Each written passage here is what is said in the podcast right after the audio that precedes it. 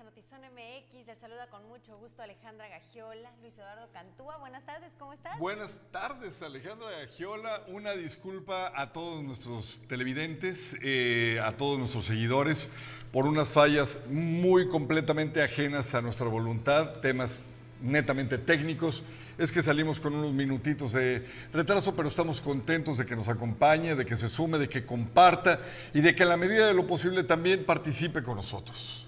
Así que estamos listos con la información y tras recibir esta mañana una denuncia ciudadana, un reporte ciudadano de nuestros reporteros que afortunadamente nos escriben, nos dicen qué es lo que les está pasando. Y en esta ocasión llamó muchísimo la atención de la Jefatura de Información de Zona MX porque resulta que estos padres ya en un punto de desesperación absoluta están pidiendo el apoyo de los medios porque no tienen respuesta por parte de la autoridad educativa y es que son 250 maestros que no existen en este momento en las aulas de Tijuana.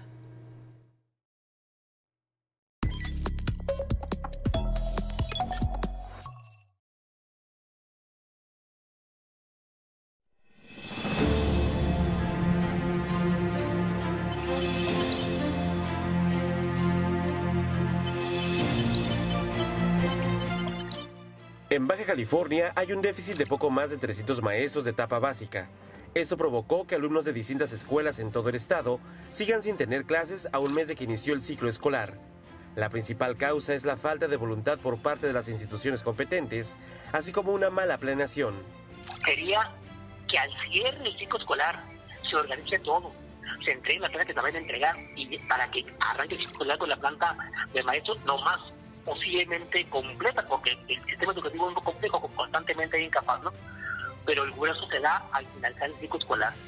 Ya es cuestión de organización y de voluntad y no querés esperar hasta que arranque el ciclo escolar. Debe ser al cierre del ciclo escolar, hacer la valoración y inmediatamente entregar las plazas que pueden entregar. Una de las escuelas afectadas es la primaria Miguel Hidalgo, ubicada en la zona Río de Tijuana. Alumnos de tercer grado llevan dos semanas sin tener clases. Al inicio de curso tuvieron a un maestro interino, pero solo estuvo las primeras semanas. Los padres de familia exigen que se les apoye para que sus hijos accedan al derecho a recibir educación.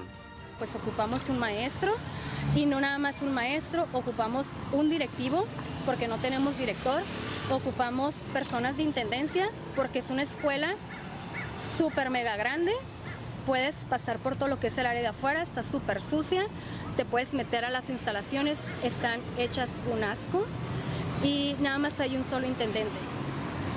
Se piden intendentes, se pide un directivo y se pide un maestro. ¿Por qué? Porque pues nos traen a la vuelta. Cuestionado al respecto, el titular de la Secretaría de Educación en Baja California indicó que esa situación ya se veía venir desde que finalizó el ciclo pasado, por lo que se encuentran en proceso de contratar a los nuevos maestros, quienes estarán llegando en el transcurso de la siguiente semana.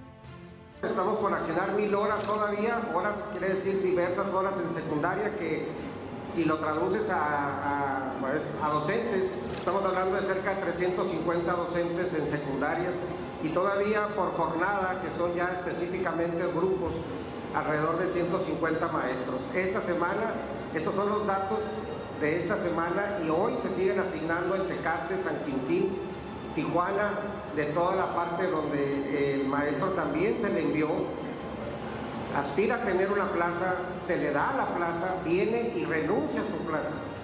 Con imagen y edición de Tania Hernández, informó para Notizona MX, redefiniendo la información, Uriel Saucedo.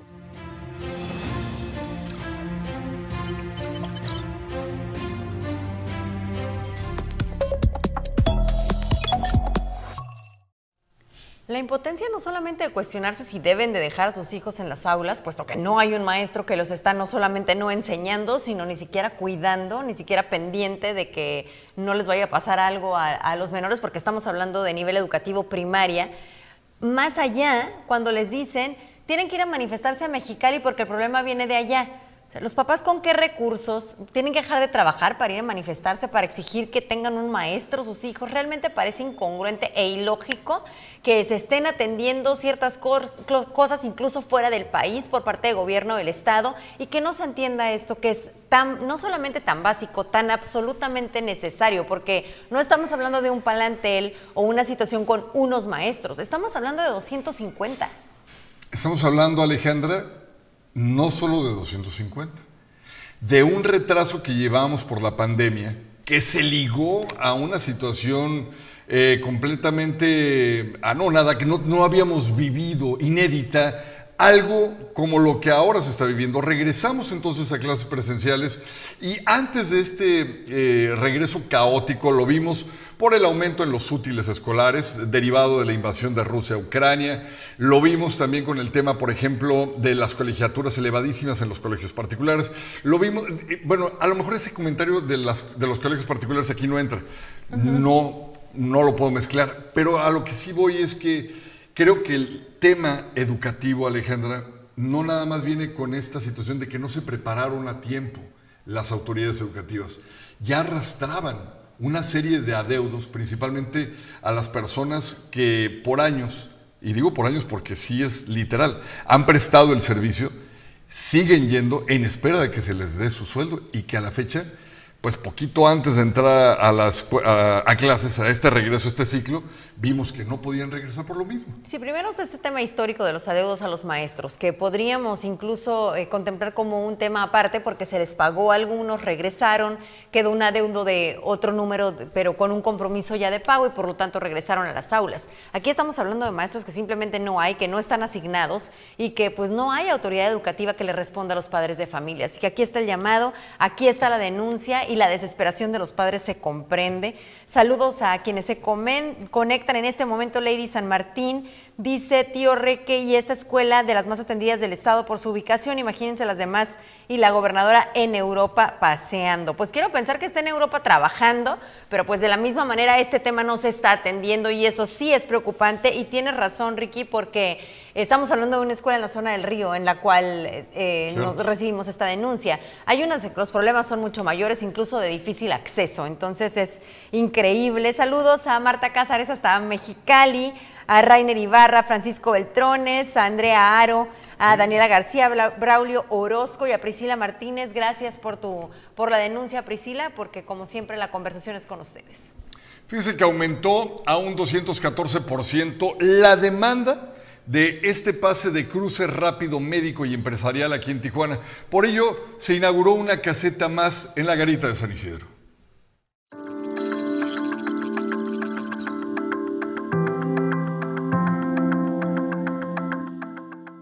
Tijuana fue inaugurada la tercera caseta ágil médica. Esta vez fue la garita de Otay que tiene como fin que los pacientes crucen de manera inmediata para no poner en riesgo su salud o que algún empresario cruce de manera inmediata si su fin es invertir en la ciudad. Y solamente como un dato, querida alcaldesa, querida jefa, del tiempo en que has tomado las riendas, la administración de esta ciudad, a hoy pasamos de vender 138.270 pases a 296.000, 114% más y de recaudar 40 a 80 millones de pesos más.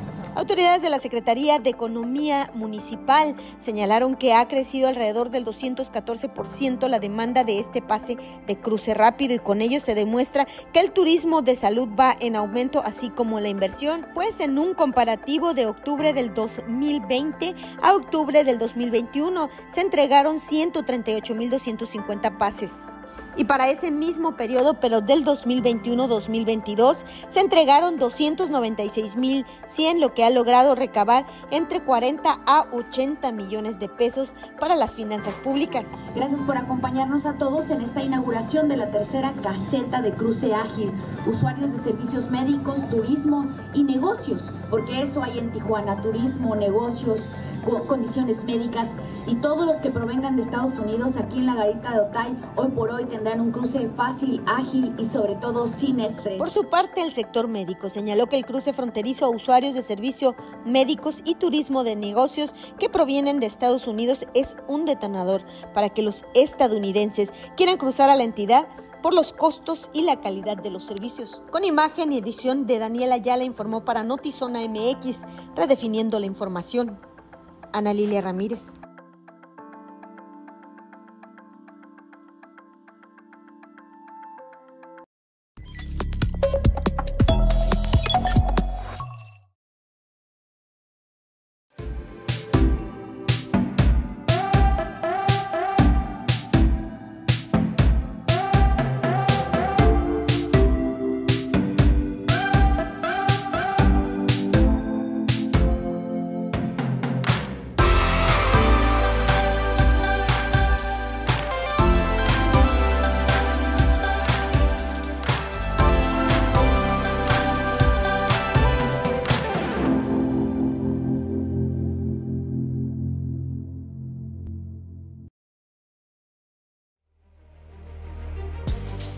Que hace diferente Alto Boxing de otros centros de entrenamiento es que nosotros buscamos una verdadera experiencia. Existen lugares de entrenamiento que son muy recreativos, muy divertidos, pero nosotros también buscamos algo más productivo en cuanto a resultados. Por eso mismo es que desarrollamos los programas cada 30 días, para que la gente logre lo que es un entrenamiento más real, como un boxeador de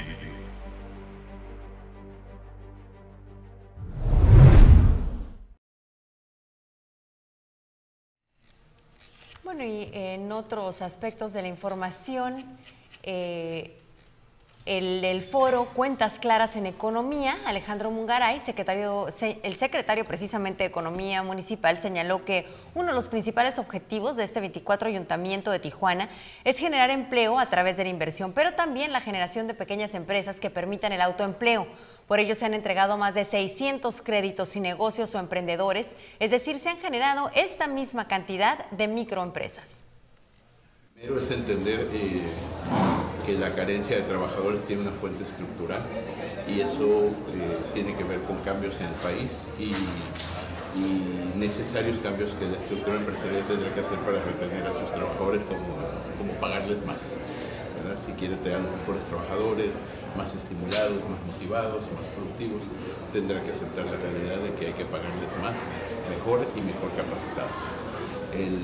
Y eso es un mensaje cuando estamos trabajando de manera directa para pues no darle la vuelta a las cosas, ¿verdad? sino dejarlas de manera política porque las cosas son como son. Solamente así se va a resolver el problema de la falta de trabajadores, pagándoles mejor. La interrupción del embarazo fue despenalizada en 2021. La Secretaría de Salud ha implementado un protocolo para evitar que las mujeres accedan a sus derechos de abortar.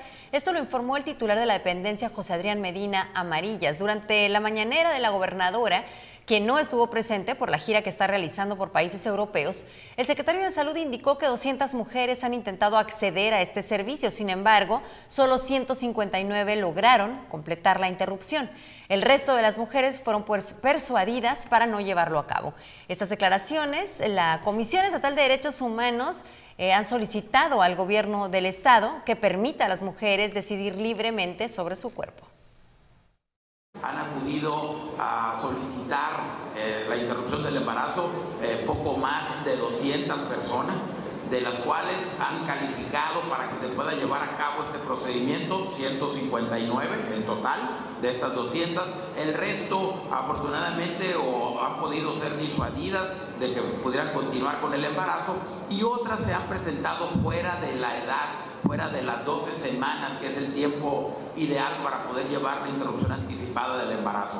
No hemos tenido afortunadamente ningún problema. La mayoría de estas interrupciones se han podido hacer únicamente con medicamentos, sea, sin tener que llegar a estar hospitalizados, ser complementadas con algún procedimiento médico, porque esto nos preocupaba, como hablamos desde un principio, porque había muchos eh, médicos eh, pues, que no aceptaban esta situación, y, y, pero hasta, hasta este momento no ha sido una limitante y hemos podido llevar a cabo el programa tal y como lo exige la ley. Eh, existe un protocolo muy establecido cuando la persona llega a solicitar la interrupción legal del embarazo, hay un departamento de psicología que primero habla con ellas, o sea, para intentar eh, ver la situación, la razón por la que tomó esa decisión y obviamente ese departamento de psicología en, ocasiones puede encauzarlas o a tomar a, que desistan de esa, de esa decisión que habían tomado en un principio y por eso un porcentaje no despreciable de este número que les digo que no, que no han terminado con el embarazo ha sido por esta razón,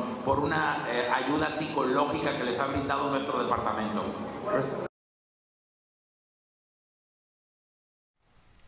En otros temas, en menos de 24 horas, se han registrado el intento de cruce intempestivo de dos autos por las garitas de San Isidro y la garita de Otay. Mire, le explico, la tarde de este martes dos hombres intentaron cruzar por los carriles vehiculares, precisamente en Otay, en un vehículo Ford tipo pickup color rojo. Llevaban un arma corta. Extraoficialmente uno de los sujetos ingresó corriendo a la garita y fue detenido por agentes del CBP. El otro hombre fue detenido del lado mexicano por la policía municipal. El primer incidente se registró pasadas las 14 horas de este lunes. Una familia compuesta por una pareja, Raúl N., originario de Nayarit, y Joana N de Playas de Rosarito y sus tres hijos de 17, 14 y 8 años. Ingresaron de manera intempestiva en un vehículo marca Kia Blanco por el carril de la línea Centro y de la garita de San Isidro. Extraoficialmente se habla de que huían de amenazas. Traían un arma corta 9 milímetros, dos cargadores y 21 cartuchos útiles y del incidente no tiene referencia hasta el momento la Fiscalía Estatal. El empleado del Poder Judicial Federal, que fue baleado el pasado 22 de septiembre cuando transitaba por la avenida Paseo de los Héroes a bordo de un vehículo Mercedes color negro, murió el día de ayer a consecuencia de las heridas que recibió. Esto lo informó la Fiscalía General del Estado. Acerca de la línea de investigación, dijeron que no se tienen datos suficientes para confirmar que el ataque directo está relacionado con su labor, pero adelantaron que han realizado una serie de cateos que podrían dar información acerca de los responsables de este homicidio. El día de, ayer perdió la vida por las, lesiones eh, recibidas ese día tenemos una investigación bastante avanzada. Precisamente en el día de ayer se efectuaron cateos, eh, uno de los cuales nos dio información muy relevante para la investigación.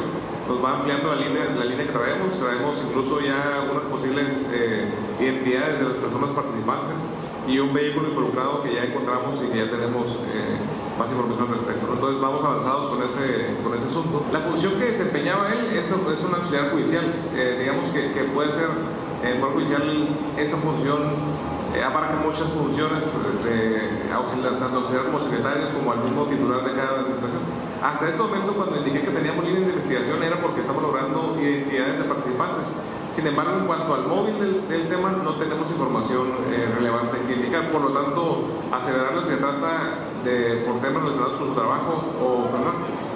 No tenemos información para nada, no, no, no, podríamos nosotros asegurar ni una ni otra función. Tenemos, no tengo datos que me, que me, permitan a ustedes informarles que se trató por su labor eh, este, eh, profesional.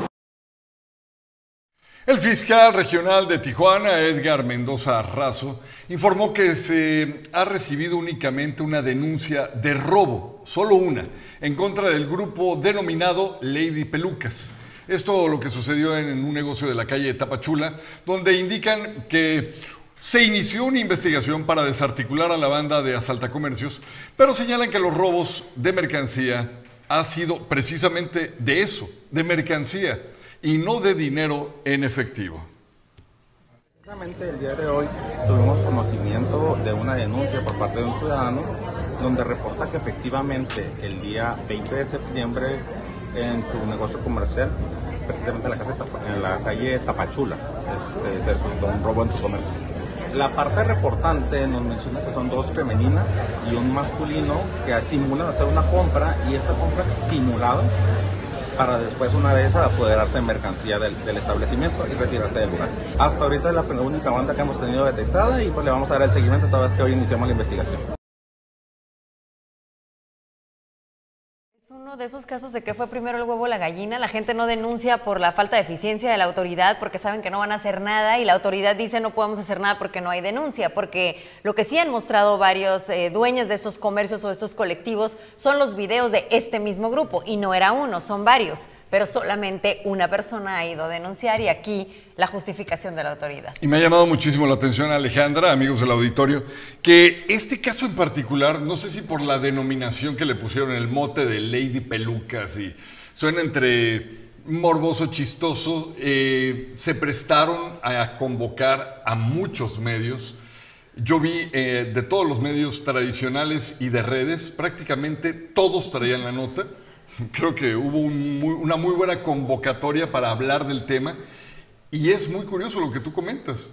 Fue más mediático que legal. Porque aparte es indignante, ¿no? Estas mujeres que eh, con mucho esfuerzo reúnen recursos para poner estos colectivos y pues este grupo de delincuentes con la mano en la cintura y ese es el que como dice se hizo muy mediático, pero ha habido varios casos previamente que solamente se quedan en denuncias en redes sociales, lamentablemente no por la vía adecuada. Y veníamos de solo un tema, pero arrastramos también un poquito antes notas policíacas y me llama la atención Alejandra retomando un poquito el combo completo de la denuncia que hacen las barras de abogados para que el secretario de Seguridad eh, Pública Ciudadana renuncie, que si no pueden con los cargos, las cabezas tanto del Estado como del municipio, dejen a un lado los cargos y le den cabida a quienes realmente puedan con la chamba. Y bueno, la respuesta sí llama un poco la atención porque la alcaldesa dice que claro, que sí pediría la renuncia, pero que les den argumentos. Y bueno, si la muerte de uno de sus colegas, el asesinato de uno de sus colegas no es razón suficiente, pues no entendemos, ¿no? Eh, me refiero a las razones, no que sea razón suficiente para que renuncie el secretario, pero sí razón suficiente para que ellos con todo dolor e indignación lo soliciten. Lo hicieron una vez y meses después lo hacen tras esta detención de dos policías que secuestraron o privaron de la libertad a un empresario que todavía no aparece. Si la alcaldesa de Tijuana pide razones, yo nada más le daría una, te la expuse hace rato fuera de cámaras, yo le daría solo una, Kevin Yael. Con esa de no dar con más razones, porque creo que es la más poderosa que a mí se me ocurre hasta el momento, de no haber tenido cámaras, de no haber tenido iluminación, de no haber tenido patrullaje en una zona escolar donde cientos de jóvenes todos los días van buscando el transporte, van cruzando las calles. En el caso de que ya sabían que la canalización era un nido completamente de ratas y no haber tenido la precaución de velar por la humanidad de los pequeños, de los jóvenes estudiantes, no sé qué otra razón le podría dar a la alcaldesa. Y aquí nos dice eh, Ricky, a mí me gustaría que alguien en la mañanera de la gobernadora le preguntara resultados de esa gira, porque dirán como siempre que fue en busca de inversión, etcétera, etcétera, pero me gustaría saber si en verdad firmó o alguien se comprometió a algo que en verdad beneficie al Estado. Pues nos vamos a encargar de preguntarle, Ricky, pero también, bueno, sabemos que sí contesta normalmente, ¿no? Entonces podrías hacerle la pregunta, pero lo hacemos también nosotros con mucho gusto. Y Priscila Martínez dice muchas gracias por escucharnos con mucho gusto, para eso estamos aquí, la conversación es con ustedes.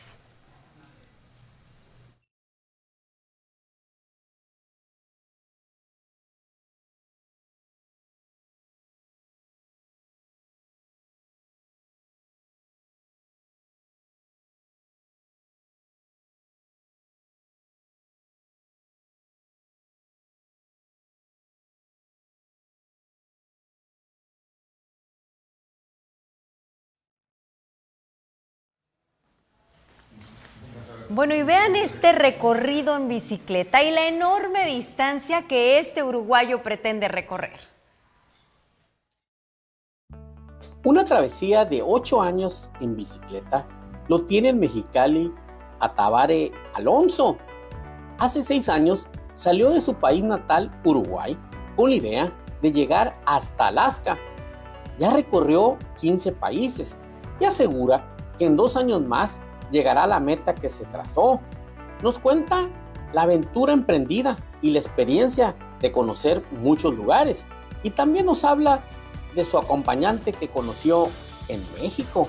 Bueno, llegamos a Mexicali, llegamos a Mexicali en una travesía, estoy haciendo desde Uruguay con la meta final de llegar hasta Alaska, de sur a norte en una bicicleta Comencé a pedalear en el 2016 y hasta llegar hasta aquí, Mexicali, fueron 15 países, más de 30.000 kilómetros. Nos relata cómo conoció a Fernanda, su novia, y acompañante y fotógrafa.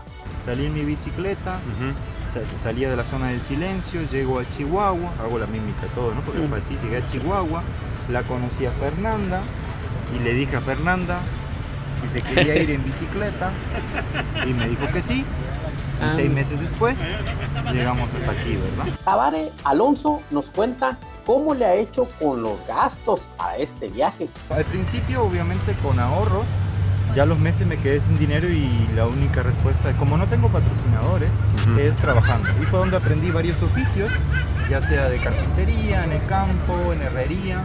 Ante la pandemia, tuvo que escribir pues un libro para financiarse. La pandemia y aproveché a escribir un libro en esa pausa y en este libro ahora es lo que voy vendiendo y ya no tengo que eh, parar tanto tiempo para trabajar, sino ahora más que nada desde, este último año, año y medio, nos hemos dedicado más a, a ir documentando. Nos cuenta sobre su estancia en Mexicali. No es de ir conociendo y de ir aprendiendo diferentes lugares que vamos, en este caso el Valle de Mexicali, que estuvimos en Algodones, en Los Cuervos, en las dunas, parece un lugar muy bonito, y ayer bajamos del Cerro Prieto, pues estuvimos tomando algunas fotografías y algunas unas imágenes para preparar nuestro próximo documental sobre ese lugar muy energético, muy místico que hay ahí en la... Con producción de Lordan García para Notizona MX, redefiniendo la información, José Manuel Yepes.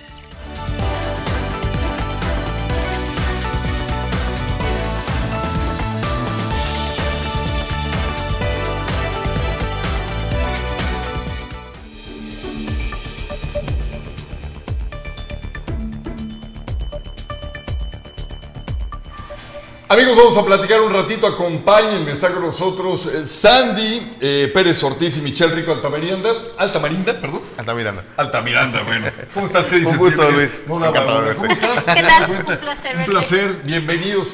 Vamos a platicar del parque ecoturístico Pai Pai, que está pues prácticamente en Ensenada, un poquito más adelante. Cuéntenos, ¿qué es lo que vamos a encontrar ahí y por qué andan haciendo una gira de medios? Cuéntenos. Claro que sí, pues con mucho gusto de saludar a toda la gente que nos está viendo. Estamos efectivamente en Ensenada, Pai Pai Ecotourism Park. Estamos en el camino que va a la famosísima bufadora. Entonces, bueno, estamos muy cerquita de ella, somos parte de, de estos caminos tan hermosos que tenemos en el sur de Ensenada.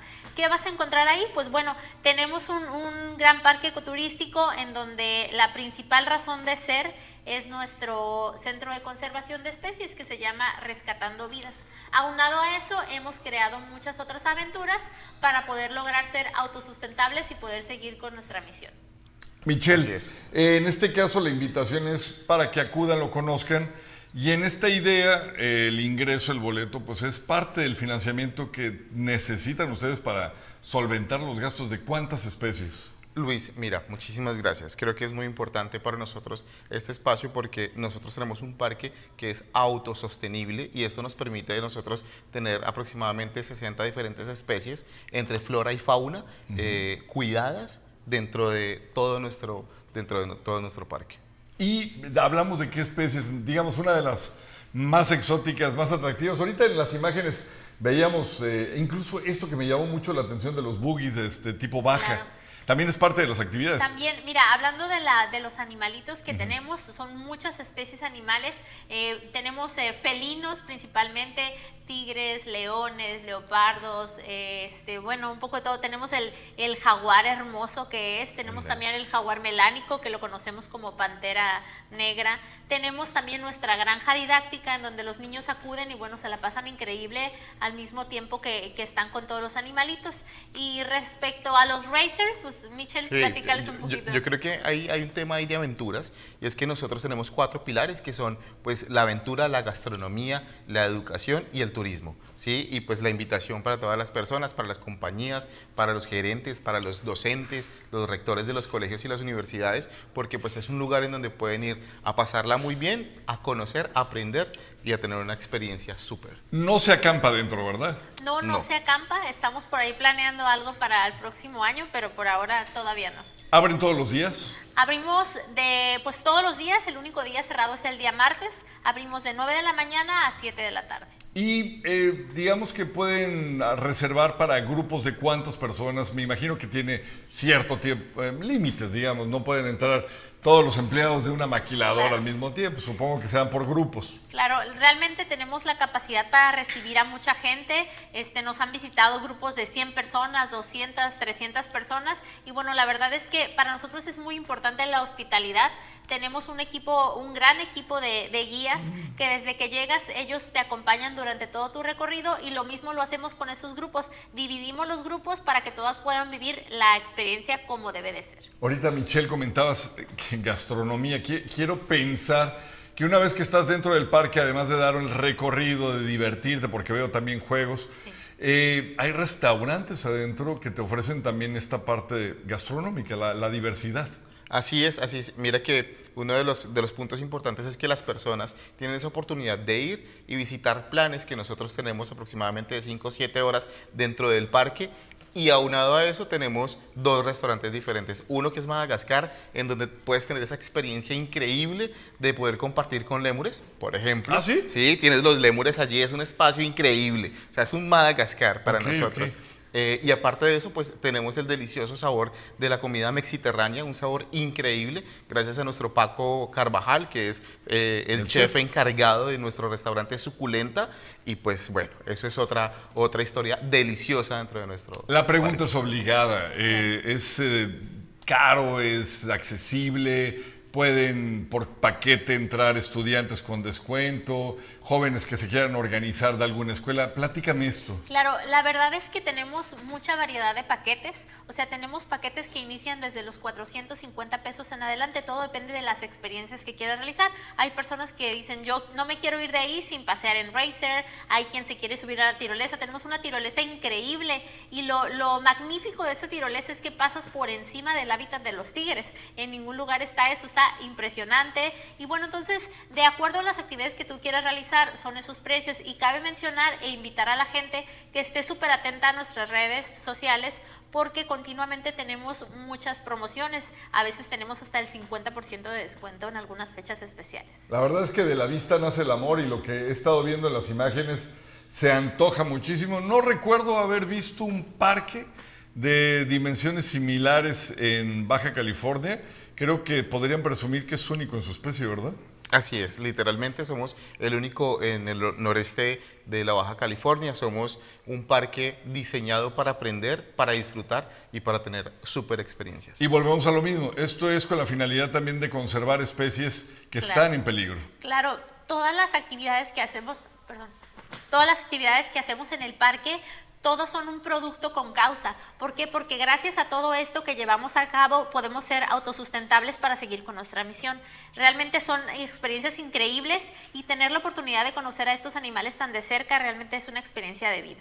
¿Sus redes sociales eh, para que los contacten cuáles son? Facebook, Pai Pai Tourism Park, eh, Pai Pai Ensenada en Facebook y en Instagram, eh, Pai Park. ¿Algo que quieran agregar antes de irnos? Pues nada más invitarlos, estamos muy contentos trayendo todos estos nuevos paquetes con talleres para empresas, para escuelas, para todo tipo de, personas que quieran ir y vivir la experiencia. La van a pasar increíble, es un lugar 100% familiar para chicos y grandes. Yo tengo una última. échale, échale, Michelle. Entre el 1 y 2 de noviembre vamos a tener una actividad increíble en el parque, nunca la hemos hecho en los últimos seis años, vamos a tener una actividad nocturna dentro del parque y es vivir ver los hábitats de los animales de noche, que es totalmente diferente. ¿Esto cuándo es? 1 y 2 de noviembre, Día de Muertos. Ah, perfecto. Va con esa finalidad de cazar también la fecha. Así es, así En el marco de la celebración del Día de Muertos. Va a estar a todo dar. Va a estar increíble. Oye, muchísimas gracias por hacer una escala aquí con nosotros en Zona MX. Un gusto conocerte. Un placer, un placer. Gracias, gracias, Sandy. Un saludo para todos los televidentes. Regresamos contigo al otro lado del estudio, que es exactamente aquí al lado. Alejandra.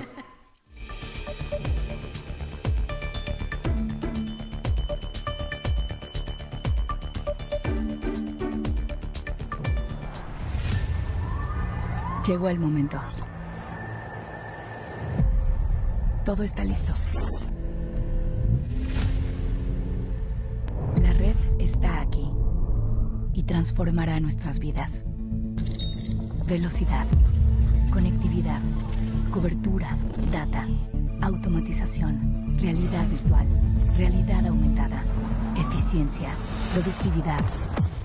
Lo que veíamos en películas lo que creíamos fuera de nuestro alcance, hoy es una realidad. Vive experiencias inigualables.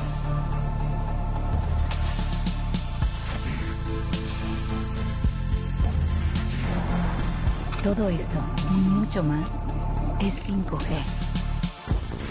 Telcel lo trae para ti.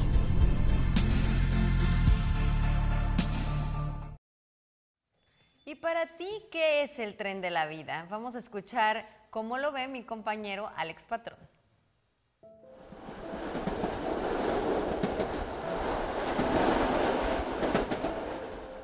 La vida no es más que un viaje por tren repleto de embarques y desembarques, salpicado de accidentes, sorpresas agradables y también profundas tristezas.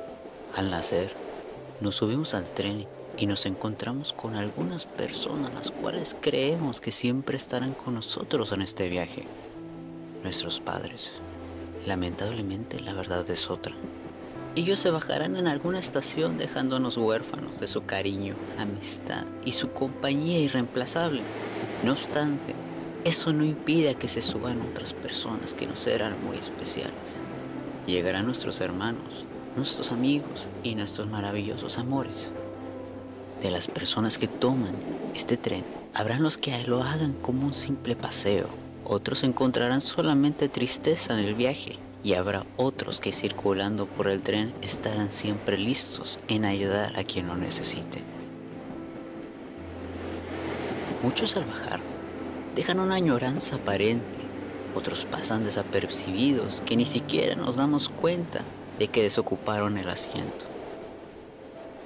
Es curioso constatar que algunos pasajeros, especialmente aquellos que son muy queridos, se acomodan en vagones distintos al nuestro. Por lo tanto, se nos obliga a hacer el trayecto separado de ellos. Desde luego, no se nos impide durante el viaje no recorramos con dificultad nuestro vagón y lleguemos hasta ellos, pero lamentablemente ya no podremos sentarnos a su lado, pues quizás habrá otra persona ocupando el asiento.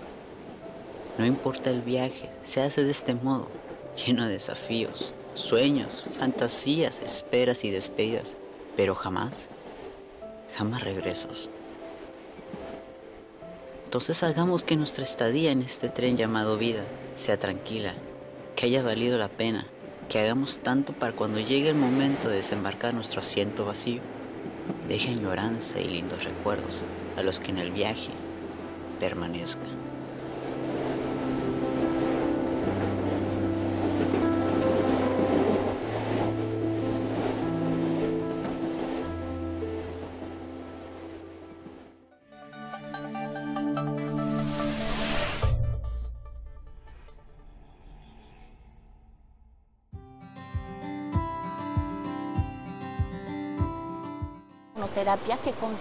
En sacar sangre del paciente, aproximadamente son 100 mililitros de sangre. Cuando se extrae la sangre de un paciente con este diagnóstico, se separan los linfocitos T y entonces se potencializa ese poder que estos leucocitos tienen fuera del laboratorio se saca la sangre, se prepara en un laboratorio extraordinario que tiene mucho, mucho reconocimiento, se regresa esta sangre potencializada en, defensas, este, se deja descansar un día y entonces de ahí siguen tres dosis más, alrededor del 75 al 80% de efectividad. Físicamente yo acá, acá llegué así media tambaleando, ¿no?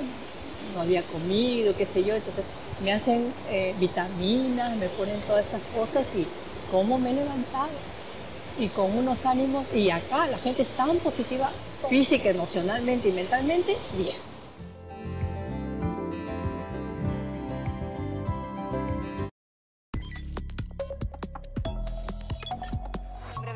Notizón MX, siete personas murieron, 28 resultaron heridas este miércoles en un ataque iraní en la región de Kurdistán iraquí. Los ataques se producen en un contexto tenso en Irán, donde hay protestas por la muerte de Maha Amini mientras está bajo custodia de la policía moral. El Ministerio de Salud de Abril de Arbil, perdón, indicó que cuatro personas murieron y 14 fueron heridos en la zona de Jokinshag y 14 personas fueron heridas en Sherawa. México alerta por el paso del huracán Ian, ahora categoría 3. Se ubica aproximadamente a 480 kilómetros al noreste de Cabo Catoche, en Quintana Roo. En Florida tocó tierra como categoría 2. Estados Unidos está padeciendo la gran renuncia que se registra tras la pandemia de COVID-19 y ahora hay decenas de sectores afectados por escasez de fuerza laboral. En 2021, más de 47 millones de trabajadores dejaron sus empleos y la mayoría de las vacantes no se han logrado ocupar. También se ha registrado un incremento de home office y muchos empleados decidieron buscar un nuevo trabajo en cuanto les pidieron regresar a la oficina. La Policía de México sacó a un grupo de niños y adolescentes de un campamento en la jungla perteneciente a un grupo judío ultraortodoxo en el país. Los agentes arrestaron a dos miembros del EFTAHOR sospechosos de estar involucrados en tráfico de personas y cometer ofensas sexuales graves, incluyendo violación. Uno de los menores rescatado del campamento de solo tres años de edad fue puesto en un vuelo con destino a Israel.